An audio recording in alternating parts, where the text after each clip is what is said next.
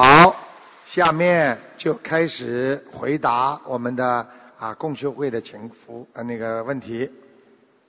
感恩南无大慈大悲救苦救难广大灵感观世音菩萨摩诃萨，感恩诸佛菩萨龙天护法，感恩恩师卢军宏台长，感恩各位法师，感恩此次所有的为法会付出的义工们，感恩所有同修和众佛友的光临。爱尔兰共修组一共两个问题。第一个问题是，师傅在《白话佛法》第六册中讲到，如果人间的缘分已尽了，你们要像陌生人一样才能修得好。恭请师傅进一步开示，我们怎样判定缘分已尽了？缘分已尽了，很快就知道了。当一个人真正的恨死你了，实际上这个时候恶缘到了，还没有尽。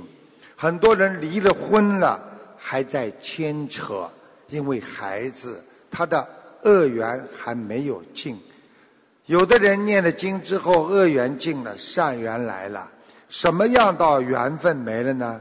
真正的他离开你了，没有通讯，没有见面。什么都慢慢的淡忘了，你也慢慢的不想他了，你很快的又有一个新的人出现了，这个时候可能真的是缘分尽了。感恩师傅。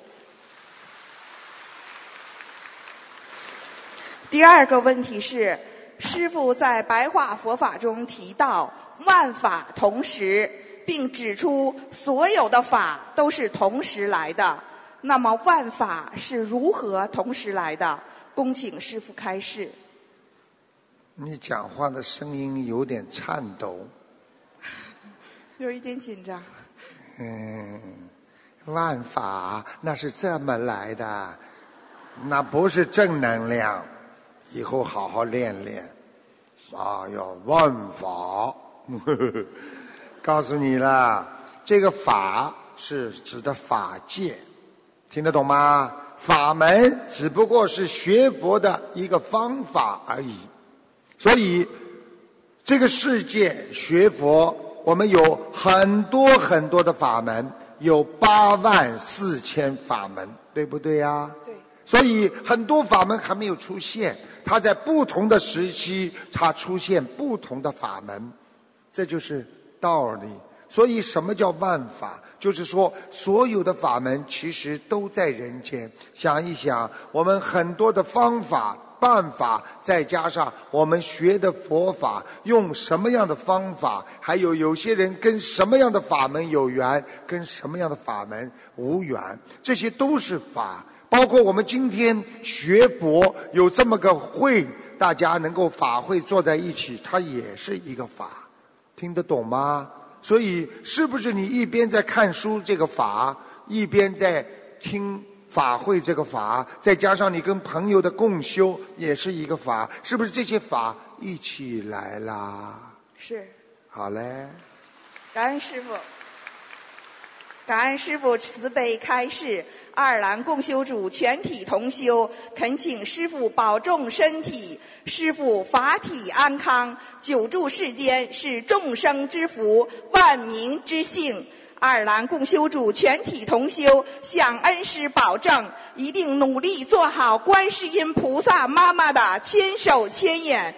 绝不辜负恩师的嘱托，把弘法度人当作首要任务，为恩师分忧，对得起菩萨妈妈，不枉费我们自己的慧命。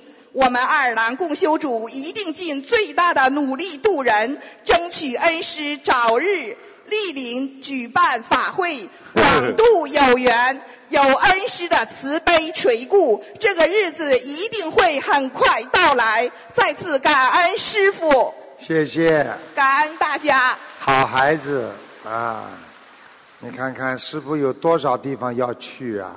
所以我多希望你们以后修了好了，跟着师傅到全世界去弘法，多好啊！感恩。大慈大悲救苦救难广大灵感观世音菩萨摩诃萨，感恩南无大慈大悲卢军宏师傅，感恩十方诸佛菩萨和龙天护法菩萨，感恩法师们和师兄们。法弟喜子代。表福建共修组提问两个问题，请师父慈悲开示。我一定在听着呢。我们共修组在新年前后共修时，一般每年会有一次或两次的时间，请师兄们讲讲自己的愿力，是为了让有愿力的师兄更好的弘法利生，让没有许愿的师兄知道如何许愿。但是有些师兄不敢说，怕有漏，因为之前师父曾说过，好事不能说，要低调。请教师父，把愿力和同修分享是否如理如法？请师父慈悲开示。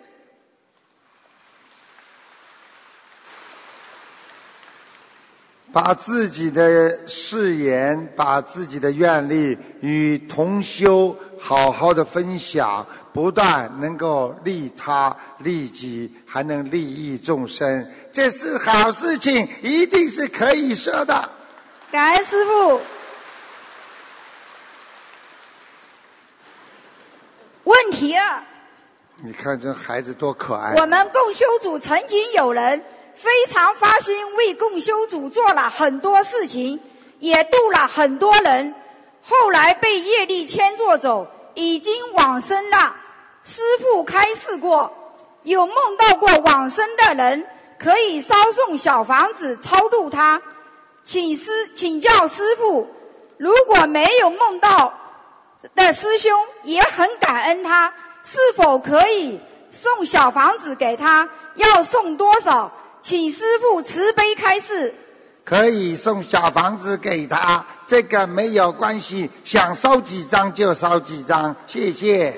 感恩师父。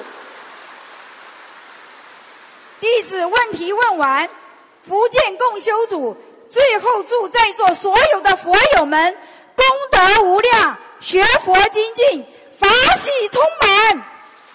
感恩所有的师兄们和义工们。哼，他还有。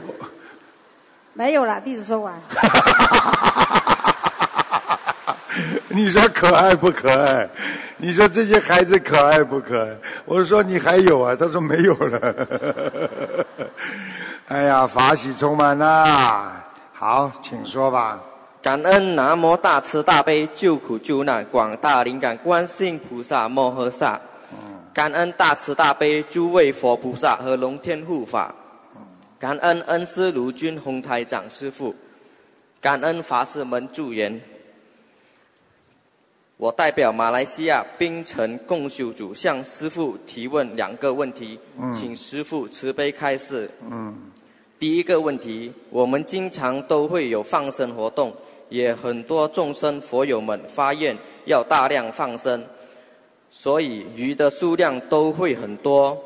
有很多说我们这样做也会破坏大自然的生生态平衡。嗯嗯，请问师傅，我们该如何解释大量放生买鱼，也导致鱼商之间为了争生意用了很多不好的手法？请问师傅，他们这样做对于我们放生主有没有业障？首先，当鱼商有这种为争生意的想法，那是他们，他们做了鱼商，他们已经是有重的业了。他们争来争去，那是他们的事情，而我们慈悲心，那是铸就了我们啊更好的未来的这种修心和学佛的基础。所以慈悲的放生不能断。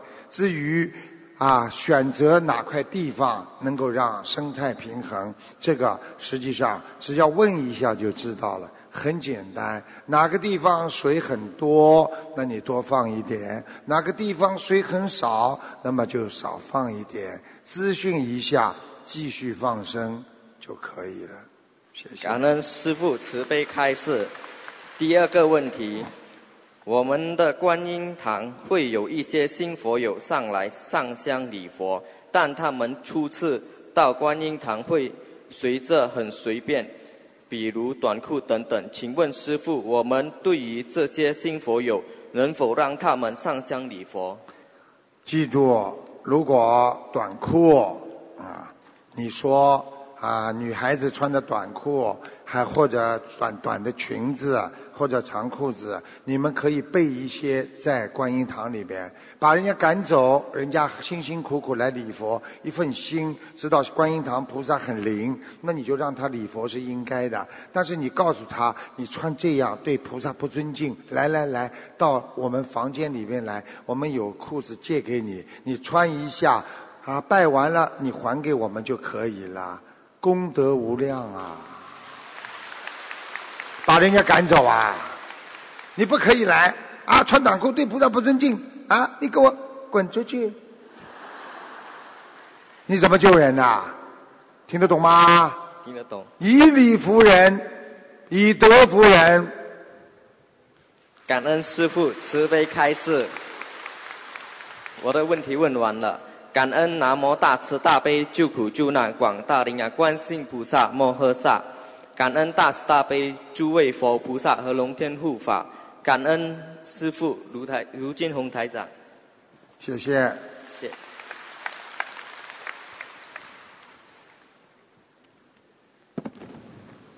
感恩南无大慈大悲救苦救难广大灵感观世音菩萨，感恩十方三世一切诸佛菩萨，感恩诸位龙天护法菩萨，感恩师父。谢谢。河南共修组有两个问题，请师父慈悲开示。嗯。第一个问题，有些同修曾经在观世音菩萨面前许愿戒杀吃素，或者戒除邪淫，在现实生活中也在真心忏悔、坚守戒律，但是梦中还是不断出现类似的梦考。请问师傅，这是因为同修现实生活中守戒不严、忏悔不够，还是同修有这方面的业障，在梦中受报应掉呢？请师傅慈悲开示。嗯，其实大家记住了，当一个人誓愿出来之后，他很清楚，其实像他在阳间能够守住自己的戒律。他到梦中还有这些事情，说明他已经进步了，因为接受梦考了。因为梦考是一在一种下意识和无意识当中让你接受的一种考验。你在阳间戒得很好，你在梦中很快的就会杜绝这些东西。所以说明他阳间的考试已经过了，只不过在阴间，比方说菩萨或者护法神给他梦考。如果大家梦考考过了，这个人就会上一节、上一个阶梯修行，所以不是坏事，那是好事啊。感恩师傅。第二个问题，请问师傅，我们如何判断自己修行到了哪个境界？有没有一定的标准来对照和判断自己修行的境界？请师父慈悲开示。其实境界当然有的了，嘴巴不乱讲话，做一个好人，只做善事不做恶事，那是一个纯粹的人，一个善良的人。如果天天懂得自己做善事，还要帮助别人，嘴巴不乱讲，没有做错事情，整天做佛的菩萨的事情，你已经是人间的圣人，这就叫境界进一步提升。等到你做了一个圣人之后，你不断的在帮助和救度别人，布施自己的法师，然后让自己的心。处于一种干净的状态，从来不知道吵架，不知道烦恼，什么都放得下，那你就是在人间的菩萨境界了。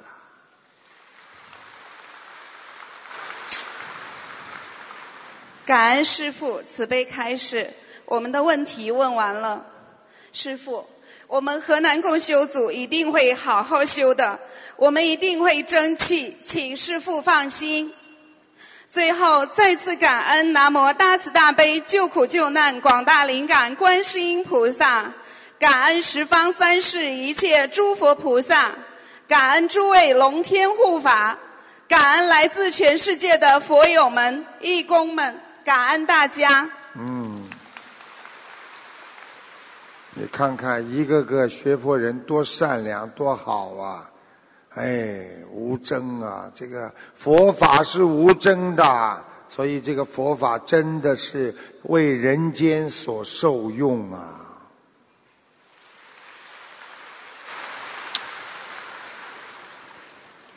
感恩南无大慈大悲救苦救难广大灵感观世音菩萨，感恩十方三世一切诸佛菩萨，感恩所有护法菩萨，感恩大慈大悲的师父，感恩大家。荷兰共修组给师父请安，有两个问题，请师父慈悲开示。第一个问题，有修其他法门的老居士非常喜欢听共修群中同修念诵的白话佛法。老居士本人也念小房子，但是仍然念诵之前法门的功课，也加一些自己的佛友进共修群，但是不愿意我们的同修给佛友讲心灵法门，只愿意我们帮助佛友如何念小房子。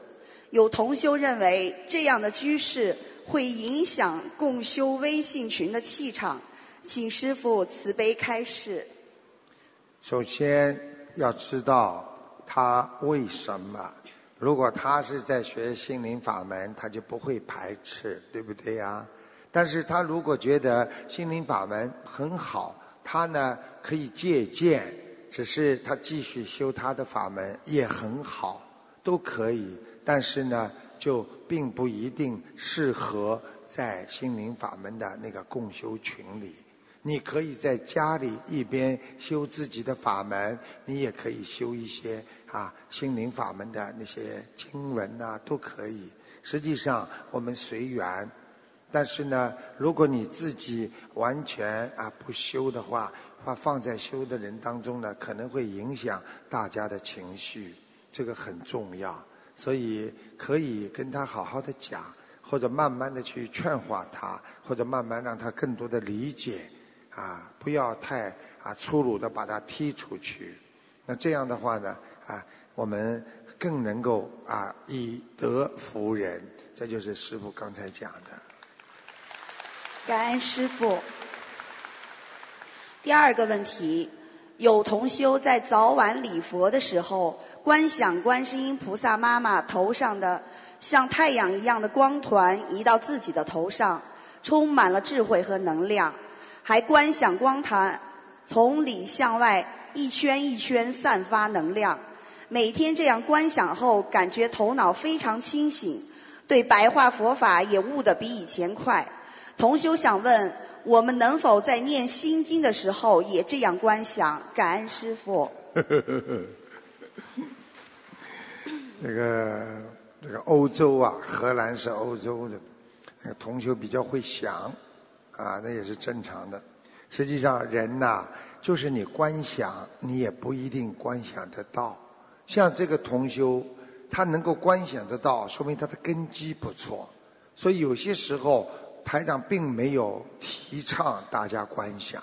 观想的好，实际上很好；观想的不好，可能会走偏差，跟这个做那个打坐修行一样，听得懂吗？它要有功力，要有底蕴，要有基础的，不是谁啊都能得到这个啊好的东西。但是呢，有时候你不观想呢，问题也不大，只要你善良，你这个光环照样会在你身上。那么有些人呢，啊呃喜欢观想，但是呢也不一定有。那么如果大家说呃能够想象出来，那么你还不如画一个出来，啊画一个啊，画一个很大的光环，然后在家里的时候呢就戴在自己肩膀上，然后呢，坐在这里念经。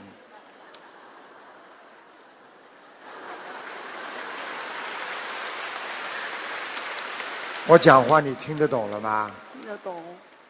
不是你的，不是你的，修来的傻姑娘，不是想来的，那是自己功成圆满、功德圆满。但是圆满了之后，自己来圆，自己来满的，不是画出来，也不是想出来的。现在每个人，你们在下面都想好了，圆满了不啦？听得懂了吗，傻姑娘？听得懂。好了。感恩师傅慈悲开示，荷兰共修组的问题问完了。感恩南无大慈大悲救苦救难广大灵感观世音菩萨，感恩十方三世一切诸佛菩萨，感恩大慈大悲的师父。荷兰共修组祝师傅法体安康，长久住世。感恩大家。嗯，大家看看，这些孩子多好啊，是不是啊？啊。感恩南无大慈大悲救苦救难广大灵感观世音菩萨。感恩大慈大悲无我利他恩师卢军宏台长。嗯。感恩十方三世一切诸佛菩萨。嗯。感恩呃诸位法师，感恩感恩各位佛友同修师兄们。弟子代表海南共修组，请师父开示两个问题。问题一：有的同修今生只想跟随师父弘法利生，觉得在人间没有什么比这更重要的事情，坚定自己的道心，一生修离欲犯行，让自己的身心也像菩萨那般干净。可是从人间的伦理来讲，这会增加父母对他的牵挂和担心。请问师父，这是子女欠父母的债吗？是否只要给父父母多念心经和小房子，父母就会慢慢接受和尊重我们的选择？请师父慈悲开示。为什么要放下？就是这样。当你找到了一条路，很多时候都能放下。在台长的。啊，这么多的上千万的信众当中，太多的人跟台长说要出家，实际上他们有出家的缘分，他们上辈子都有佛缘的。想一想，法师们没有父母吗？我们现在在家修行，爸爸妈妈还看得见，我们只不过稍微多做了一点点佛法的事情，所以要学会放下。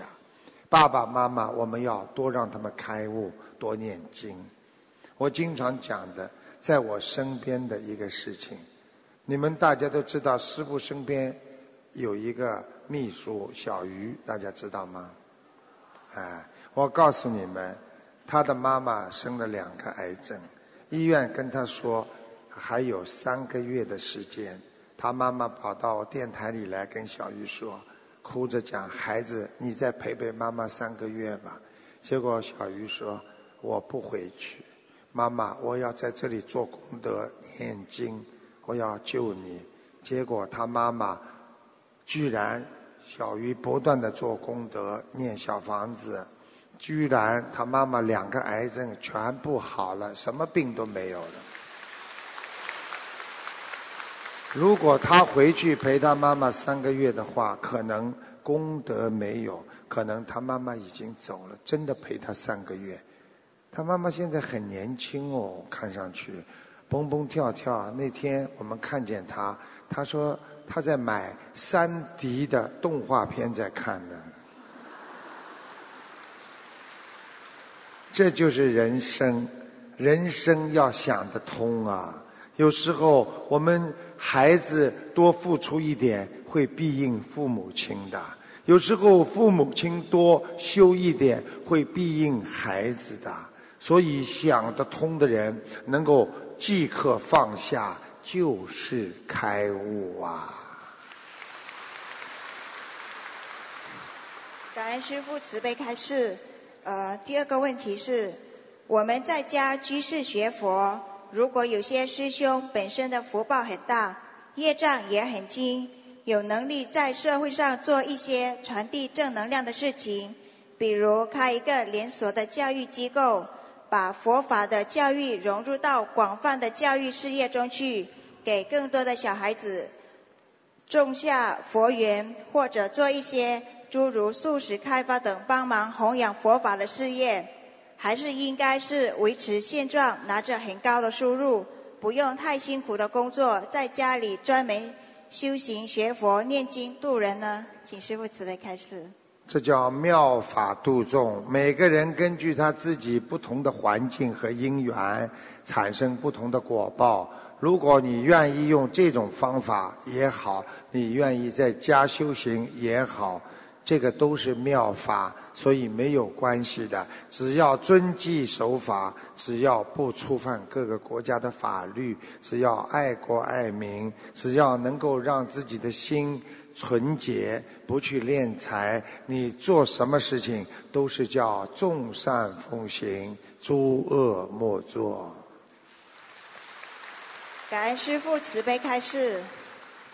呃，师父，我们不会忘记我们来到人间的使命。我们不争人间天下事，试看谁能天上行。我们会谨遵师父的教诲，如理如法的修心修行，诸恶莫作，众善奉行。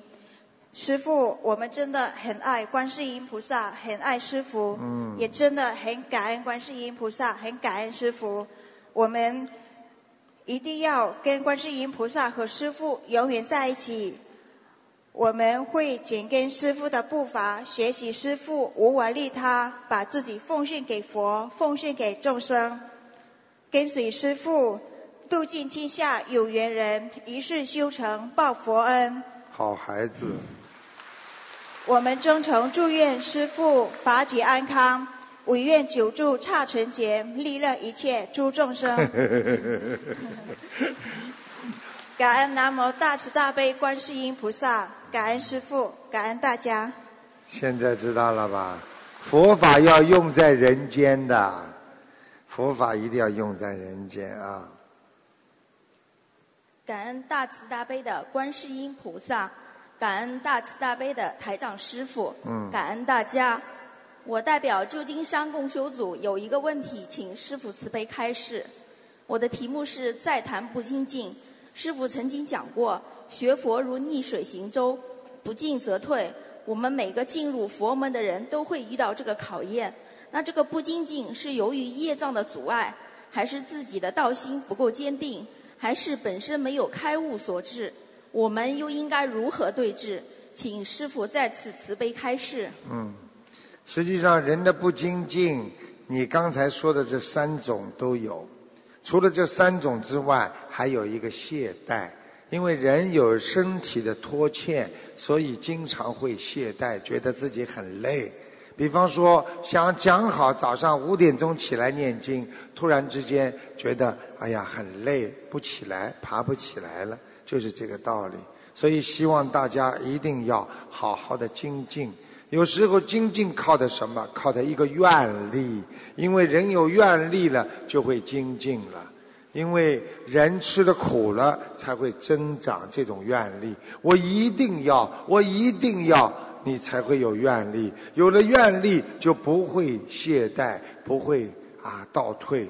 所以，我们精进是很重要的一个课题。闻到佛法很容易，但是怎么样精进修成，那就更不容易了。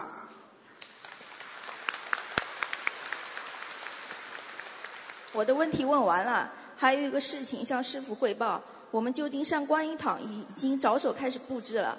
烦请师傅在百忙之中抽出宝贵的时间，给我们旧金山观音堂开光。感恩师傅。你跟我们那个，跟他们那个。啊，我跟他们再联系。哎，你跟他们联系一下，好吧？已经好了，把那个观音堂传给我看看。现在是这个，想当年这个这个。呃，两千五百年前佛陀在人间的时候也没有什么庙的，啊，都是一个一些精舍。现在我们这个观音堂也像金蛇一样，在全世界到处开放，师父法喜充满。感恩师父，再次感恩大慈大悲的观世音菩萨和不辞辛劳的师父，感恩大家。谢谢，谢谢。嗯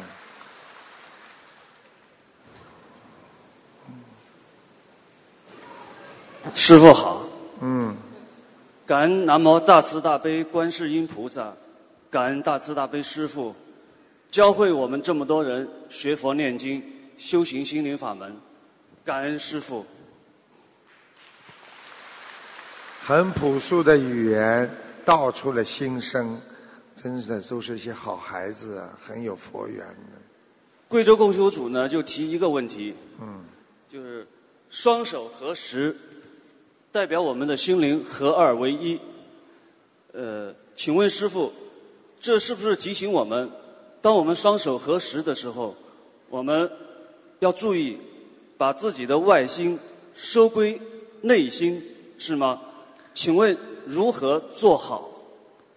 双手合十，大家都知道，十指连心，两个手指、十个手指合在一起，就是和你的心合在一起了。所以为什么要双手合十？双手合十的时候，你的心就合在一起了，内心和外心合在一起，你的外心更容易接受内心的磁场，也就是说，接受佛性本性的磁场。谁会骂人这么合掌骂人呐、你不是东西啊！不会不会，我这次参加联合国卫赛节，在泰国，泰国是一个佛教国，就是你马路上碰到了打招呼，到商店里去买东西，全部都是合十的。所以师父开了法喜充满呐、真是个佛教国家呀！每个人，所以泰国人不吵架的，他们都，呃，领导吵架是他们的事情，老百姓很好哎。双手合十，合二为一，两个心，内心外心合在一起，能够让你的心跟的圆融，明白了吗？圆融。明白了。嗯里边还有很多内容要我们自己去更深的体会的。呃，我好像过去曾经讲过的，好吧？讲过那个讲过，你记不起来了。记呃，后面还有一句是，呃，内心和外心合二为一之后呢，我们的心和菩萨的心合二为一。因为内心就是佛心呀，人人皆具佛心啊，皆具本心啊。是。哎，这就是菩萨心。所以双手合十的人，实际上就等于引来自身的佛心。感恩师父，最后祝愿师父心想事成。我们也很想早日见到师父到我们贵州黄果树瀑布，也是同学们常说的蓝色山水画的地方，哦。拍下一张照片，哦非常开心的照片。啊感恩师傅。好，谢谢，谢谢。嗯